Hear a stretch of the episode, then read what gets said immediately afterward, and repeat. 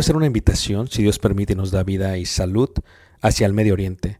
Estaremos viajando el próximo año y miraremos lo que es Egipto, las pirámides de Giza, todo lo que está alrededor de la parte de Cairo. Viajaremos a Luxor y después de ahí viajaremos por un crucero por el río Nilo, mirando las ruinas y toda la antigüedad que tiene que ver con los faraones y las dinastías. Después de ello tomaremos los desiertos, a través de lo que los israelitas pudiesen ver y lo muestra la escritura, tanto en el libro de Números como en el libro de Éxodo, y miraremos y llegaremos hasta el monte Sinaí, después subiremos el monte Sinaí, si Dios permite lo escalaremos y miraremos el amanecer. Tomaremos la ruta real, por lo que se conoce como Jordania, miraremos varios de los desiertos, de los amonitas, de los amorreos, de los madenitas, de los edomitas, y llegaremos a lo que se conoce como una de las maravillas del mundo, Petra tomaremos y miraremos algunas de las ciudades del Decápolis y luego entraremos por el río Jordán a lo que es Israel y en Israel miraremos muchas de las partes que se mencionan en la Biblia. Durante este viaje, si Dios nos permite, podremos aprender juntos la arqueología, la cultura y también aprenderemos mucho de lo que dice la palabra de Dios y daremos vida a ello mismo en los lugares donde se menciona. Esto será de gran bendición para mí y yo sé que Dios nos bendecirá a todos juntos si es que quieres aprender ello. Una vez más, si quieres más información, puedes visitarnos en la página personal ricardobarrera.us y esperamos Dios nos permita llegar a ese momento. Dios suerte bendiga y espero esta próxima clase sea de edificación para ti, lo cual fue para mí cuando la preparé. Muy bien, vamos a ver las cuatro formas que la Biblia presenta de ayuno. Los ayunos se muestran en cuatro formas.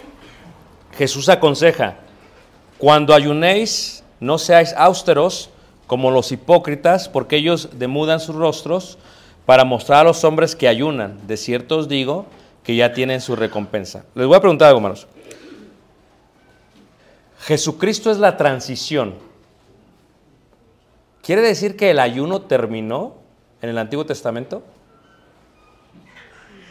Porque este es un consejo que se está dando en cuanto a limosna, en cuanto a oración y en cuanto a ayuno, dentro del contexto judío, pero es un consejo para bienaventurados, los que serían parte del reino. De, de Dios. Es más, ahí mismo en el versículo 33, cuando dice, más buscad primeramente el reino de Dios y su justicia, ah, entendemos que habla de los discípulos, de los seguidores de Jesús. El ayuno es parte y debe ser parte de la práctica cristiana, pero no es un mandamiento. Yo no puedo decir, tenemos que ayunar, no, no. Eso es algo individual de cada quien. Y es algo para la ayuda de la oración. Eh, dice ahí, pero tú cuando ayunéis, unge tu cabeza, lava tu rostro para no mostrar a los hombres que ayunas, sino a tu Padre que está en secreto. Y tu Padre que está en secreto te recompensará en público. Mira, hay cuatro formas de ayuno. El ayuno total. El ayuno total es que no voy a, voy a abstenerme de todo. De todo. Número dos. El ayuno con agua. Posiblemente fue el que hizo Jesús. Esto es, eh, cuando habla en Lucas 4 en el contexto, habla del alimento solamente. Esto es, voy a abstenerme del alimento, pero puedo seguir tomando agua. El ayuno parcial, como lo hizo Daniel, es voy a eliminar, abstenerme solamente de ciertos alimentos. ¿Ok? Y finalmente la parte de lo que es simplemente eh, el ayuno, pero el ayuno en cuanto a ciertas cosas. Por ejemplo, el comer es uno de los placeres más grandes del mundo. So, cuando uno toma agua se le quita la sed, cuando uno come se le quita el hambre. Voy a hablar con los que estamos casados, ¿ok? Con los hermanos mayores, los que ya pasamos por la pubertad. La relación íntima es una pasión que uno tiene como hombre o mujer si no tiene don de continencia. ¿Ok? Es como, es como el hambre. De pronto tu esposo anda como medio hambriento. Tiene esa necesidad, esa pasión. ¿Cómo sale? No lo sé. Está diseñado el cuerpo de esa manera. Que al hombre, como a la mujer, de pronto tiene ganas de tener intimidad. ¿Ah? De pronto el hombre está al lado y le cambia la voz. Va, pasa de ser pasivo y dices, ¿qué está pasando contigo? Hola mi amor, ¿cómo estás? Le cambia todo. Esa necesidad es humana. Dios la creó de esa manera. No es para la procreación solamente, porque si fuera así solamente la tendríamos cada nueve meses. Y si fuera así, no diría Salomón en Proverbios 5:18, alégrate con la mujer de tu juventud. No diría, recréate, sus caricias te satisfagan todo el tiempo. Todo el tiempo indica que, todo el tiempo, no nomás cada nueve meses. Entonces, lo que tú sientes por tu cónyuge es muy normal, es muy natural. Y la única manera que llenas de satisfacción eso es teniendo intimidad. ¿Estamos de acuerdo? Entonces, cuando el hombre que tiene esa pasión la apaga con la intimidad, ya después se duerme 10 segundos después. Se le olvida. ¿Todos me están siguiendo? ¿Qué pasa cuando el hombre no recibe ello? Ahora, en los orientales, y esto es correcto también, porque el amor no busca lo suyo, estuve dando una serie en Ciudad de México acerca del amor, y hablamos de la parte íntima decía, ok, los orientales antes de tener intimidad siempre piden permiso. Esto es, eh, en las leyes semitas se dice que llegaba al oriental y le decía a su esposa, ¿puedo? Y la esposa decía, y entonces él no podía. Qué bonito, no? Que te pidan permiso. Las mastas se dicen, no, de veras, sí. Qué bonito que te pidan permiso, pero que de pronto lleguen y no, el cuerpo del hombre sí es de la esposa y viceversa, lo dice la Biblia, pero siempre hay que pedir consentimiento. Pues si no es violación. Y el consentimiento tiene que ver con que eh, yo me acerco porque no busco lo mío solamente, el amor no busca lo suyo, quiero asegurarme que tú estés bien. Pero ¿qué pasaría si yo y tú al igual que el alimento, decidimos abstenernos de la intimidad.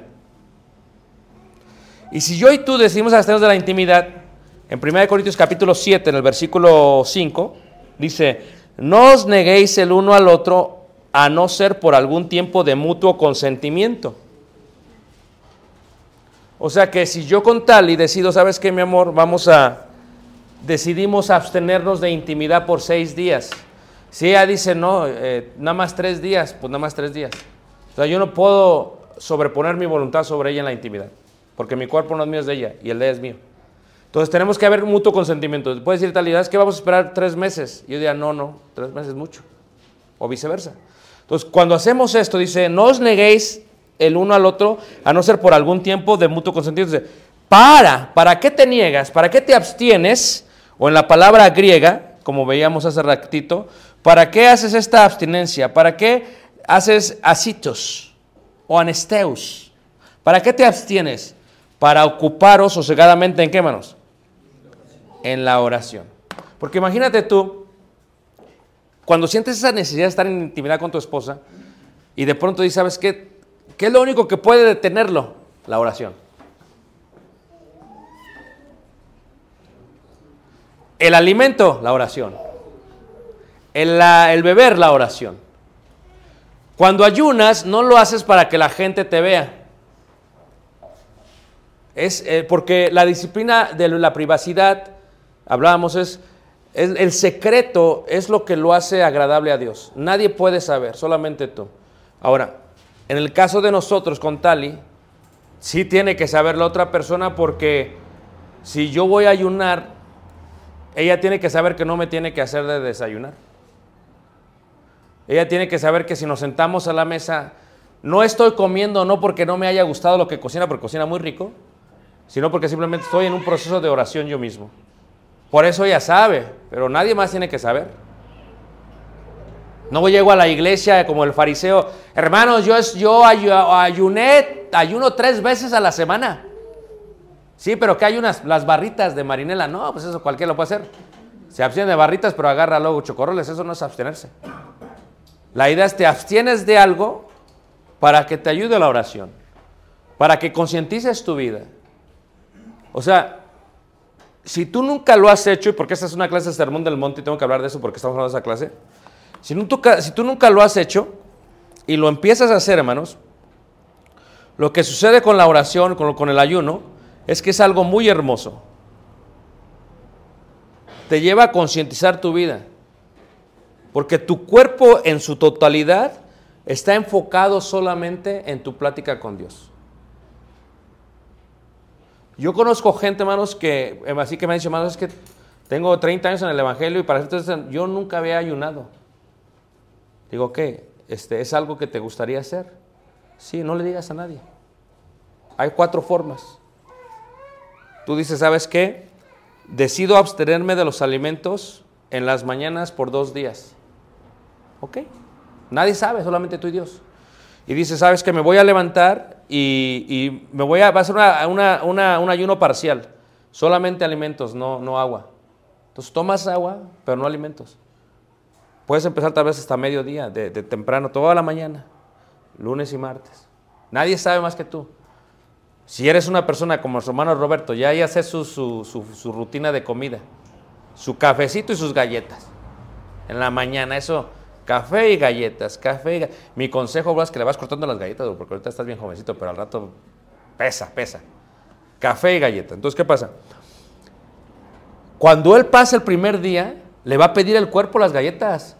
Roberto, Roberto, dame unas emperador. No.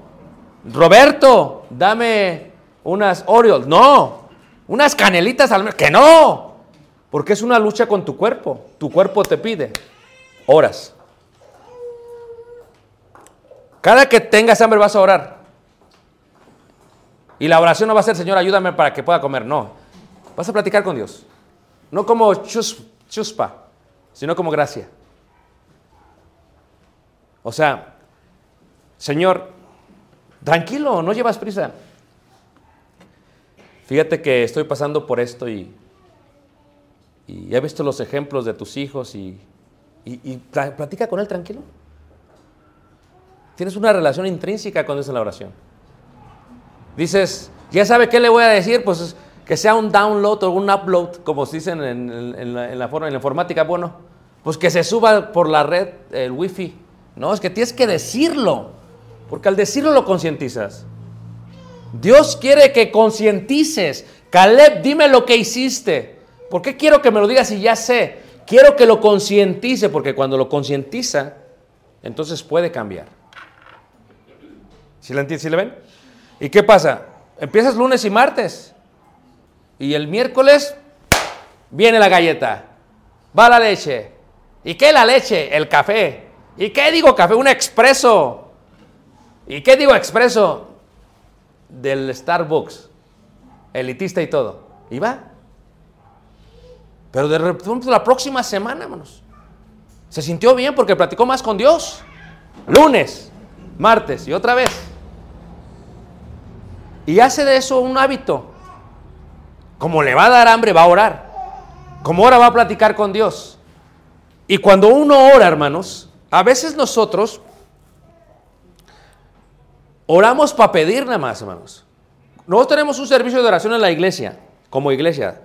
Y cuando oramos, separamos las oraciones. El hermano va a orar, va a hacer la oración de adoración. ¿Qué significa? Que su oración es como las oraciones del Antiguo Testamento, las de David. Exaltación al Padre, la grandeza de Dios. Va a adorar a Dios como iglesia. El hermano va a orar y solamente su oración va a ser dedicada a la acción de gracias. Porque somos dados, no sé quién te discipuló, pero tu maestro es el que te enseña mal a veces. Quien te enseña es, vas a orar y es puro pedir, hermanos. Señor, y te pido, y te espérate, pues, no se trata de pedir solamente. ¿Qué pasaría si tu vida la vivieras con más agradecimiento? Señor, te agradezco. ¿Cuánto no nos da Dios, hermanos? Señor, te agradezco que estoy en la más hermosa ciudad del Bajío. Amén, hermanos. En León. Te agradezco, Señor. Te agradezco que tengo vida. Estás concientizando ya. Te agradezco que tengo que salud. Te agradezco que no estamos pasando por una peste como el COVID. Te agradezco porque tengo trabajo. ¿Por qué le tengo que decir eso a Dios si ya lo sabe? Porque estoy concientizando y diciéndole, sabes que todo lo que tengo es por ti. Y Dios se agrada de eso, hermanos. En privado, nadie lo sabe. Y luego viene ya la oración de la petición. Podríamos orar solamente para agradecerle a Dios. Imagínate tú, eh, imagínese hermana Sonia, que de pronto le hablaran sus hijos. Y no le hablara a Gabriela para, venme a, a recogerme aquí a la universidad. No, mamá, te quiero hablar y la hermana, es raro que me hable, ¿para qué, qué quedará esta muchacha? ¿Qué quedará? Te quiero hablar, te quiero agradecer, porque eres muy buena madre. Capaz que se muere de un paro cardíaco la hermana.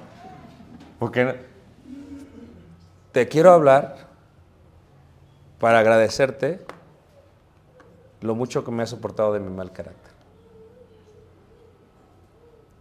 ¿Qué les parece, hermanos?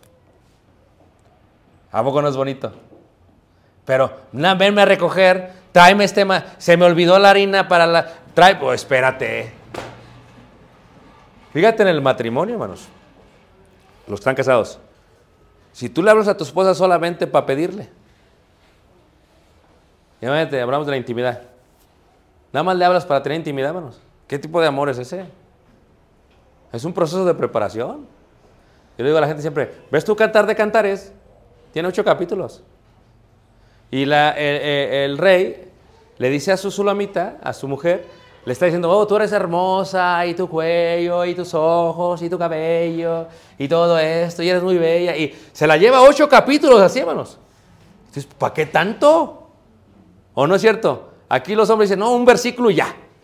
No, no. Se la lleva ocho capítulos. ¿Para qué, hermanos? En el octavo capítulo, en la parte final, le dice ella a él, ya ven, tómame ya, ¿qué tanto hablar? O sea, apresúrate, le dice.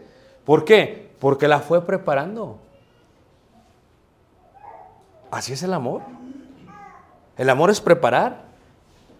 Si tu esposa llega al hermano y en la noche, ¿que sí o no? ¿Se va a hacer o no se va a hacer? Pues no.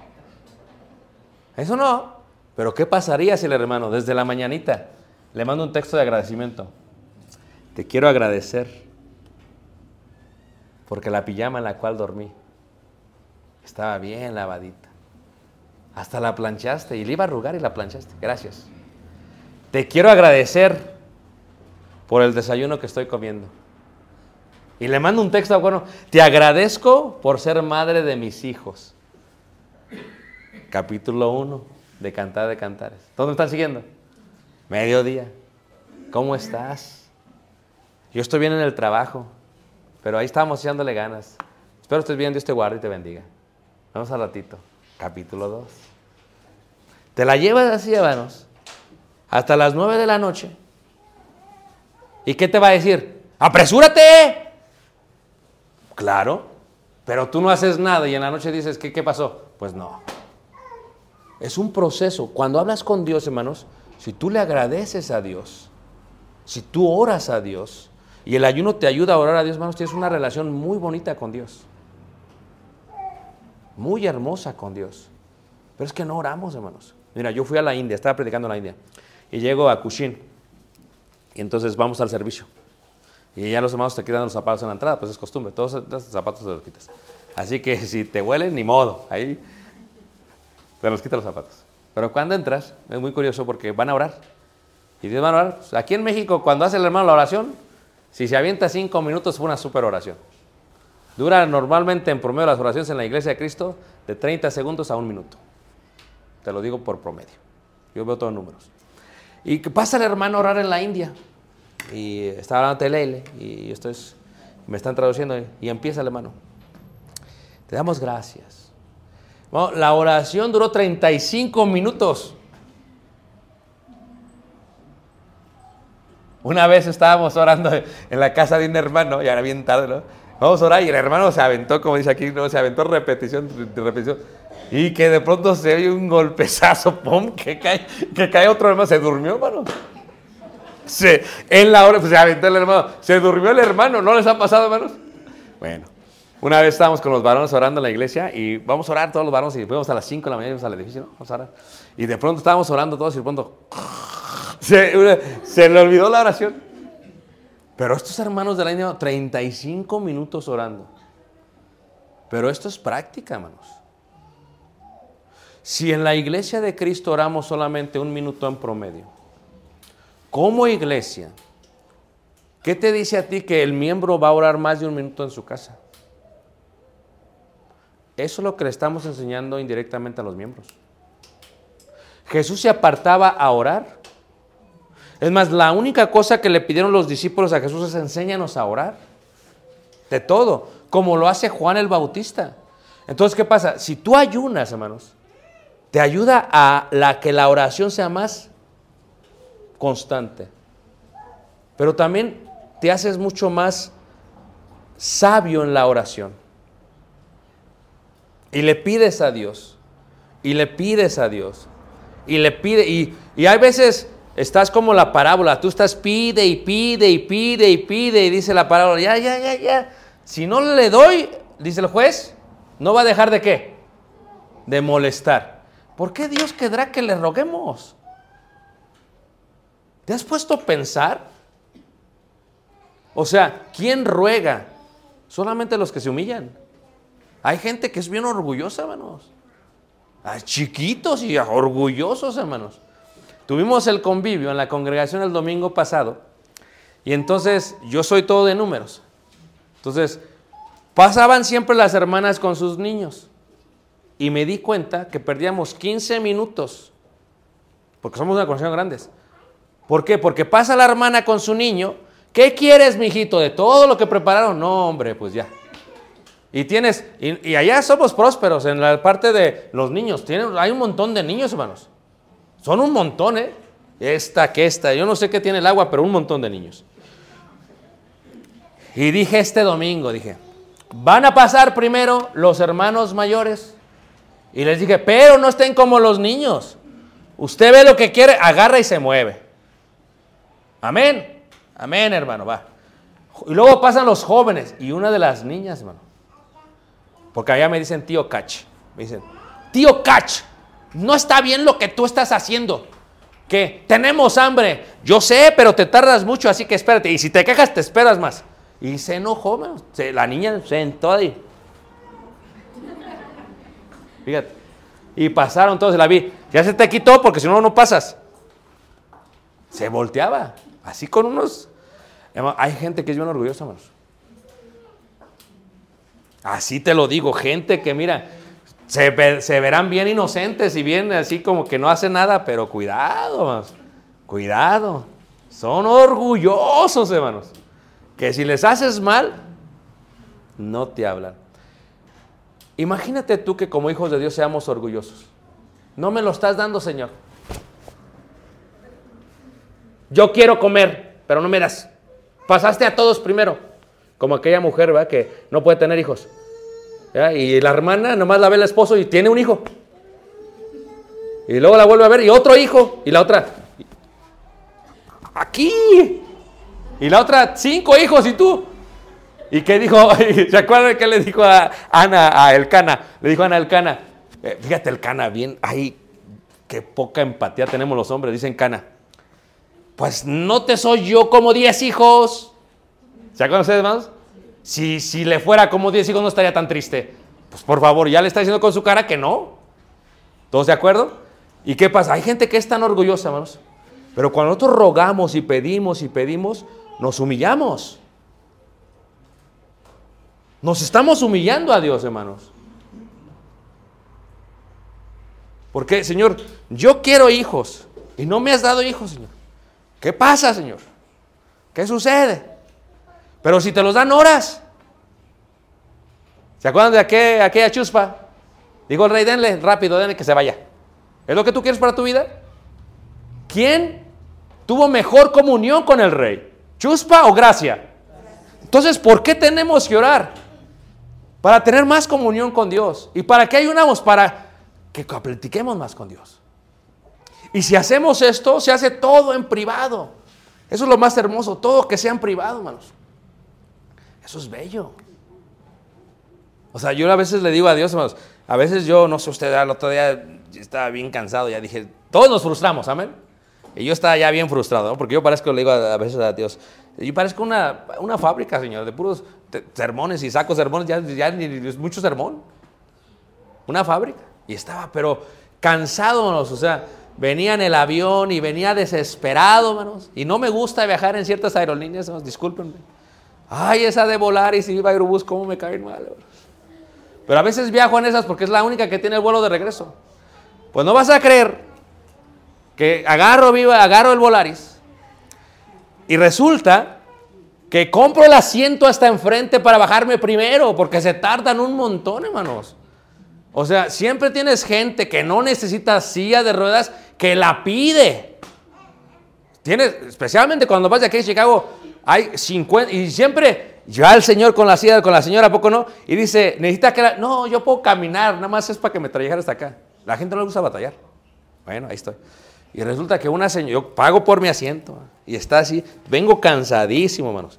Y estoy así cansado, frustrado.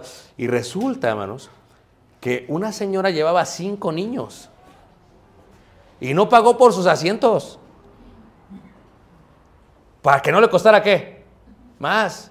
Pues la aerolínea, hermanos, pone a la señora hasta atrás, un niño allá enfrente, los regó a todos.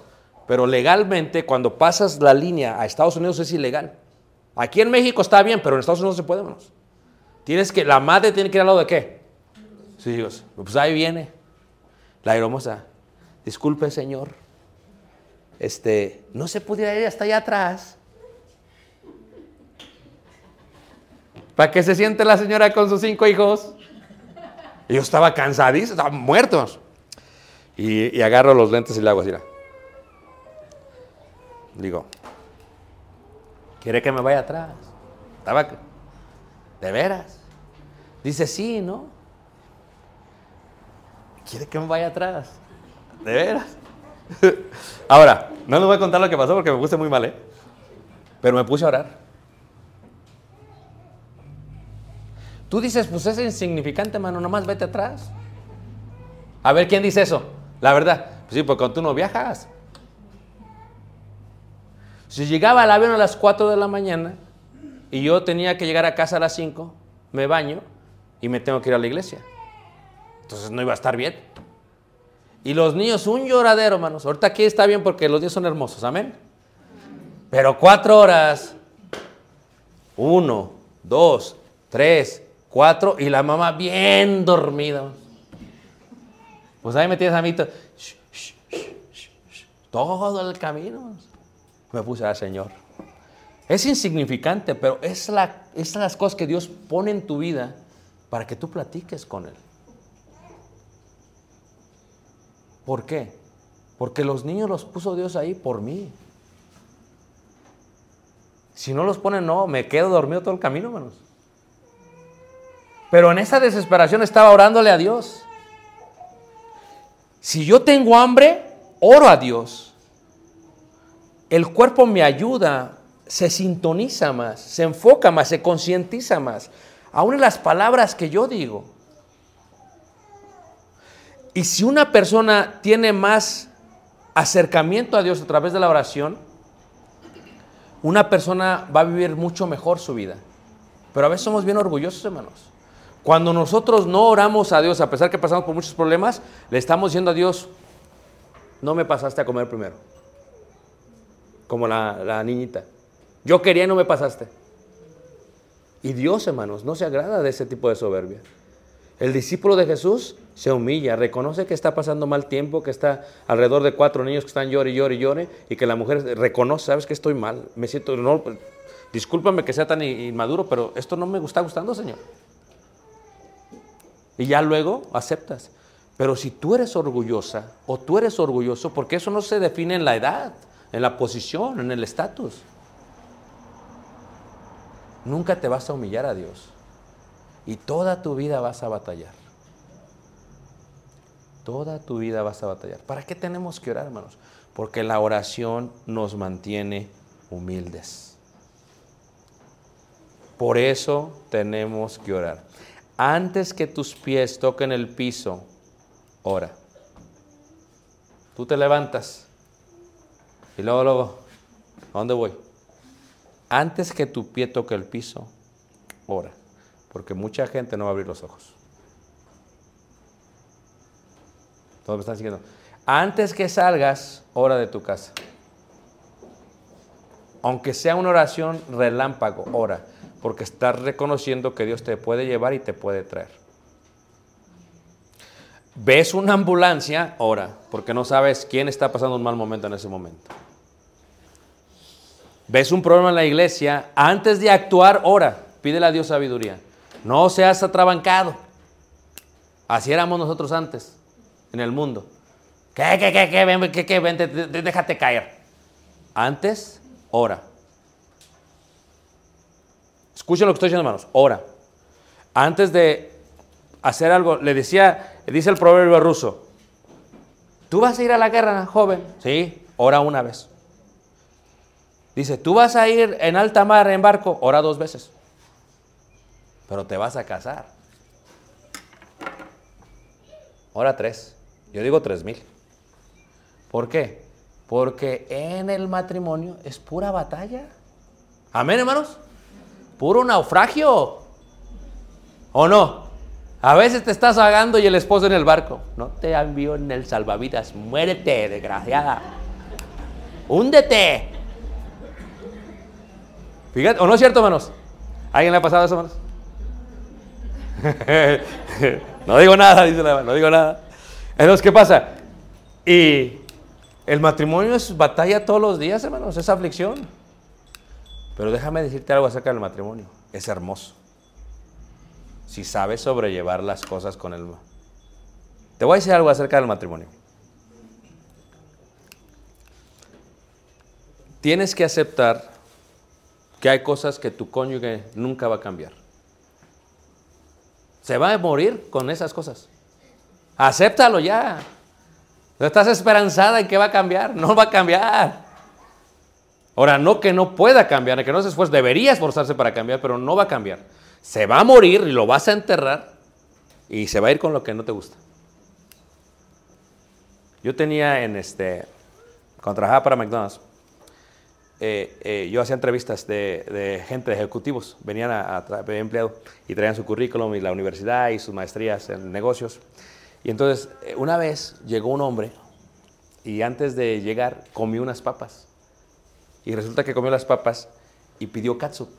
Y, venía, el vestido estaba bien, pero resulta que no se percató que uh, tenía un pedazo de ketchup en su camisa. Y llegó y el currículo, mamá, yo lo vi, dije, wow, dije, antes, porque lo vi antes de que habláramos. Dije, La verdad, este, este es un hombre, este ya así viéndolo, este merece empleo. Que llega y que se sienta. No vas a creer, hermanos, que veo, que veo el- la- mancha de katsu que tenía en su camisa, hermanos. No va a ser que, que por 20 minutos que hablé con hermanos, es como si la mancha de katsu me estuviera hablando. No era él, era Yo trataba de no enfocarme, hermanos. No sé qué me dijo el hombre. No lo empleé por la mancha de katsu. Pero, aquí está la historia. Después, una de mis colegas lo empleó. Mira, fue uno de los mejores. ¿Y qué dije yo? Le hubieran dado una servilleta para que se quitara la mancha de katsu. No, ¿qué, qué dije yo? Aprendí algo en la vida, hermanos. Que toda la entrevista, lo único que vi fue la mancha de katsu. Y no vi toda la foto. Y en el matrimonio es así. Si solamente ves la mancha de catsup, no te puedes dar cuenta de lo que puede lograr tu cónyuge por ti. Cuando Dios nos ve a nosotros, hermanos, no ve la mancha de catsup. Y no nomás tenemos una, tenemos un montón, la verdad. Y es la, la gracia de Dios, que cuando nos ve, como cuando una madre ve a su hijo bebé, porque lo tuvo en el vientre, así nos ve Dios. Y, Dios se compadece. O sea, antes de que le pidamos nos lo puede dar. Pero Jesús enseña estas disciplinas en el Sermón del Monte porque Jesús quiere que seamos humildes y no orgullosos. Y cuando Dios nos ve, a pesar de la mancha, Dios ve lo que podemos ser sin la mancha. Y lo que Dios hace con nosotros es que Dios decide, decide quitar nuestra mancha y vernos tal y como somos. Y cuando tú te enfocas más en las virtudes que en los defectos, tu vida va a ser de bendición. Lo repito, yo soy difícil, hermanos, así como me ven, complicado para vivir conmigo, hermanos. De veras, no quieres ni imaginártelo. Y Tali siempre es bien sabia, Tali me dice, yo me he enfocado en tus virtudes. Porque si me enfoco en tus defectos, ya no estuviéramos juntos. Dios se enfoca en nuestras virtudes. Y no tenemos ninguna. Y cuando no tenemos, nos las da. Y lo demás para Dios no importa. ¿Por qué Dios quiere que oremos? Dios va a... ¿Por qué Dios quiere que le confesemos nuestros pecados? Dios va a borrar el pecado. Pero al concientizarlo, al decirlo, al mencionarlo, voy a dejarlo de hacer. Por eso tengo que pedir confesión y pedir a Dios que me perdone. So, la oración no se trata de Dios, se trata de nosotros. Se trata de nosotros. Hay, un himno, hermanos, muy hermoso, que se llama eh, Tu eco en el universo. Y entonces este himno, hermanos, que es este, eh, muy hermoso, habla acerca de lo que es el discipulado, porque la palabra retener es realmente la palabra eco, es la transliteración. Cuando dice uno eco es, a veces, bueno, bueno, bueno, bueno. Es lo mismo, ¿a poco no? Entonces cuando, cuando Dios habla del eco, el sermón del monte lo que nos está ofreciendo a nosotros es que seamos un eco de la voz de Dios. Que seamos y hagamos lo mismo que Jesús hizo con su pueblo. Que seamos verdaderos discípulos, hagamos lo que Él hizo. Pudo destruir, no destruyó, amó. Pudo humillar, no humilló, levantó. Pudo enfermar, no enfermó, sanó. Entonces, este himno, lo que a mí me recuerda, es un himno muy bonito, se llama eco en todo eso es que nosotros tenemos que ser un eco de Dios. Y el Sermón del Monte nos en- enseña eso. Lo que hacemos es para imitar a Dios, si es mi maestro. Si tú puedes destruir a alguien, yo te invito a que lo edifiques. Tú puedes enfermar a alguien, te invito a que lo sanes. Tú puedes humillar a alguien, te invito a que lo levantes. Eso es divino. Pero que lo hagas sin esperar nada a cambio. Y cuando lo haces y vives de esa manera tu vida, entonces eres bienaventurado porque encuentras gozo. Porque no se trata de que esperaba algo de ti. Aún así te voy a amar. Eso es divino. Estoy feliz por ti. Estoy contento por ti. Y, y este coro dice, por ejemplo, dice, en la cruz se lavó todo lo que mi alma tanto cargó. Fuiste tú, mi Jesús, quien pagó el precio de mi perdón.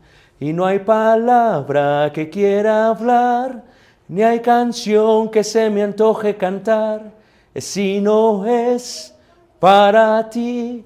No hay razón para poder existir. Eres el aire, la lluvia, la risa de los niños, la fuerza, la calma, la guía en el camino, misterios, estrellas, galaxias y sorpresas que llenan. O sea, todo lo que vemos, hermanos, es una muestra de amor de Dios para nosotros.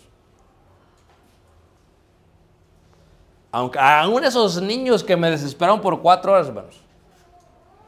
Porque ¿qué me enseñaron esos niños? A ser más paciente. Créelo, estoy siendo predicador los quería ahorcar, hermanos.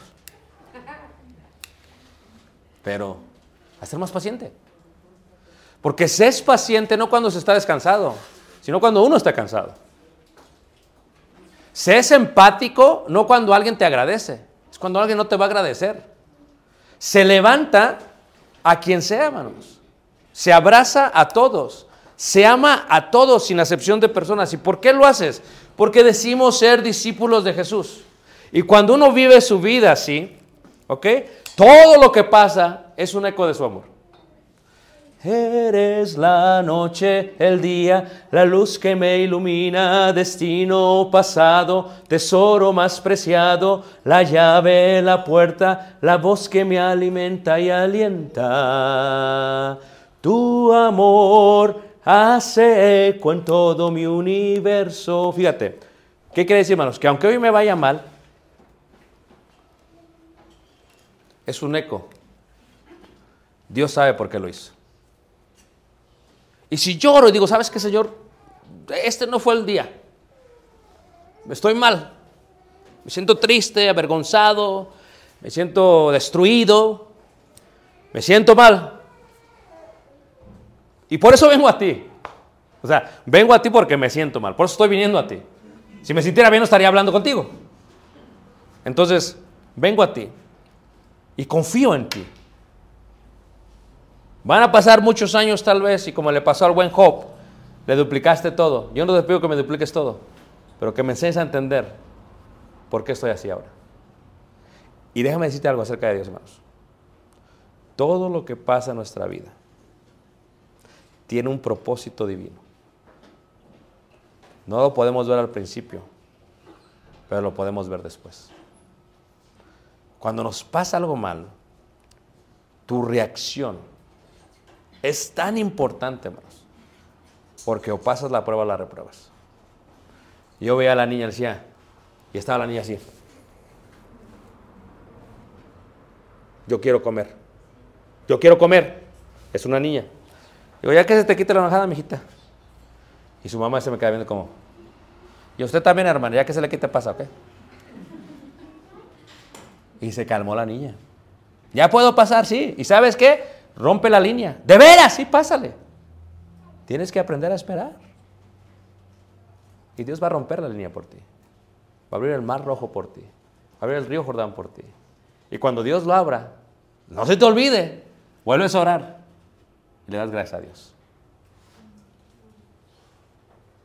Todo tiene un propósito en la vida. La vida es hermosa, hermanos. Porque Eres tú la razón por la cual perdido ya no estoy. Mi dolor se marchó por la fuerza de tu abrazo y calor.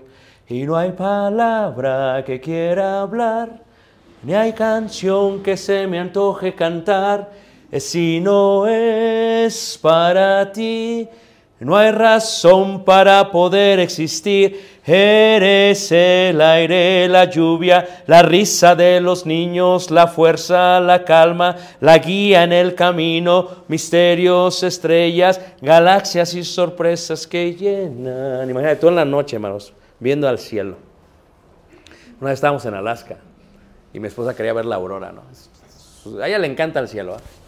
Y yo estaba como, oh, por favor, que salga la aurora ya para que nos vayamos a acostar. Entonces cuando se pintan las estrellas, hermanos, increíblemente que un Dios las haga para ti nada más. El Dios que tenemos hizo las estrellas para ti, para que las disfrutes. Si ustedes visitan Chicago cuando gusten ir, los atardeceres son hermosos en Chicago, hermanos. así como en Guanajuato, pero en Chicago son hermosos. O sea, se pintan de morado, de rosa, hermosos, hermanos. Y nunca un atardecer es igual. Siempre es distinto. Dios me regala un atardecer distinto cada que estoy en casa. Pero ¿qué hacemos a veces? Ni lo salimos a ver. No concientizamos que es una muestra de amor. Ve tus hijos, ¿ya? Desesperan, sí. Pero cuando se ríen, no concientizamos. Cuando un niño te sonríe, es Dios regalándote un regalo. No concientizamos. Cuando tu esposo te muestra cariño, no concientizamos. Hubo una hermana que le dijo a un hermano, este para allá no seas empalagoso. Y andaba una hermana ahí, grande, más de 50 años. Después que se le acerca la hermana, le dice, hermana, ¿puedo decirte algo? Dígame, hermana, no le digas eso a tu esposo. Yo no me he casado, yo anhelara que hubiese alguien que me quisiera decir eso. Y es que todo lo que tenemos, hermanos, es un regalo de Dios para nosotros. Si somos sus discípulos, encontramos gozo en todo. Gozo en la desesperación porque oramos más. Gozo en las alegrías porque podemos darle gracias. Y seguimos a Jesús como unas ovejas. Donde tú quieras llevarme, me voy. No me va a gustar, Señor. Va a ser un valle de sombra de muerte, pero yo voy contigo, donde tú quieras. ¿Por qué? Porque para mí tú eres el aire, tú eres la lluvia, tú eres la risa, eres la fuerza, eres la calma, eres la guía. Para mí tú lo eres todo, Señor. Pero cuando los discípulos oyeron el sermón y lo que requería seguir a Jesús, se empezaron a ir, hermanos. ¿Y qué sintió Jesús cuando se fueron?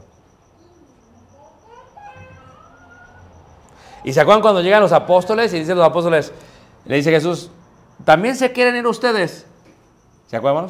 Y Pedro dice algo muy sabio, dice, es que ¿a dónde vamos, Señor? O sea, ¿a dónde iré? Aquellos que hemos leído la palabra, hermanos, que tenemos años estudiándola, ¿a dónde vamos? ¿A dónde vas? Solo Él tiene palabras de qué? De vida eterna. Yo no sé qué está pasando en tu vida el día de hoy, pero sé un buen discípulo de Jesús. Ama, perdona, levanta, da, sana, edifica. Despójate de tus malos sentimientos. Yo no sé qué pasa por tu vida, pero gózate, cualquiera que sea tu situación el día de hoy. Y cuando Dios vea que te gozas, va a decir, órale, pásale. Y corta la línea. Porque lo que Dios quiere que veas es que todo está listo para ti. Pero Dios quiere que le hables. Anhela que hables con Él. Le dijo a la chuspa, denle a la chuspa para que se vaya. Y a Gracia no le dio lo que esperaba. Y ahí estuvo y estuvo, porque al, al rey le gustaba cómo le hablaba. Sí, la otra recibió lo que pidió, Pero creo yo que la que ganó más fue la que se quedó, aunque no se lo dio. A veces Dios no te va a dar lo que quieres.